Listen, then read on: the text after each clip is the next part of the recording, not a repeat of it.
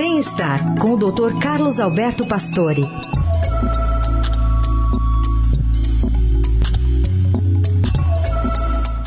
Há pouco a gente falou sobre a plataforma TikTok, né, para inserção de nomes da política num público mais jovem, mas essa plataforma que tem muitas dancinhas, né, muitos virais, também pode estar sendo usado para se discutir a saúde mental. Esse é o assunto do Dr. Pastore nesta sexta-feira. Bom dia. Bom dia, Carol. Bom dia, Heisen. Bom dia, ouvintes.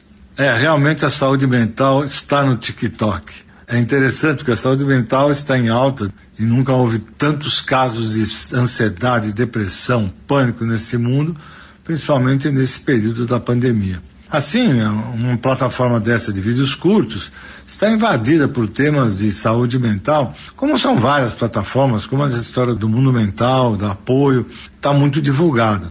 O problema é que no som desses temas musicais dramáticos, tristes, os usuários ficam postando resultado de testes de ansiedade, depressão, que fazem na própria web.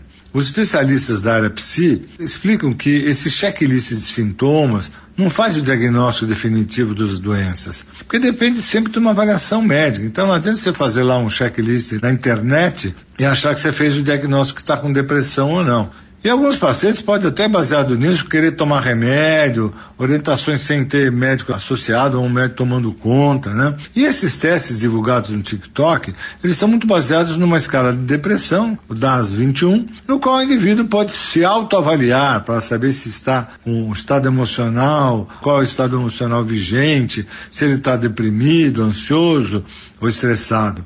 Essas avaliações automatizadas devem ser usadas para chamar a atenção e aí procurar a busca de um profissional. Eu acho que a grande orientação, a mais adequada, é procurar um especialista da área psi e não ficar realmente postando resultados na web ou mesmo usando o Dr. Google para fazer diagnóstico. Né? Isso é muito inadequado e eu acho que o caminho é bem ao contrário desse tipo de caminho que está sendo usado.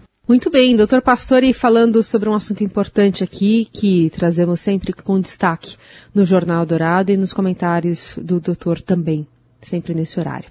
Segunda-feira ele está de volta.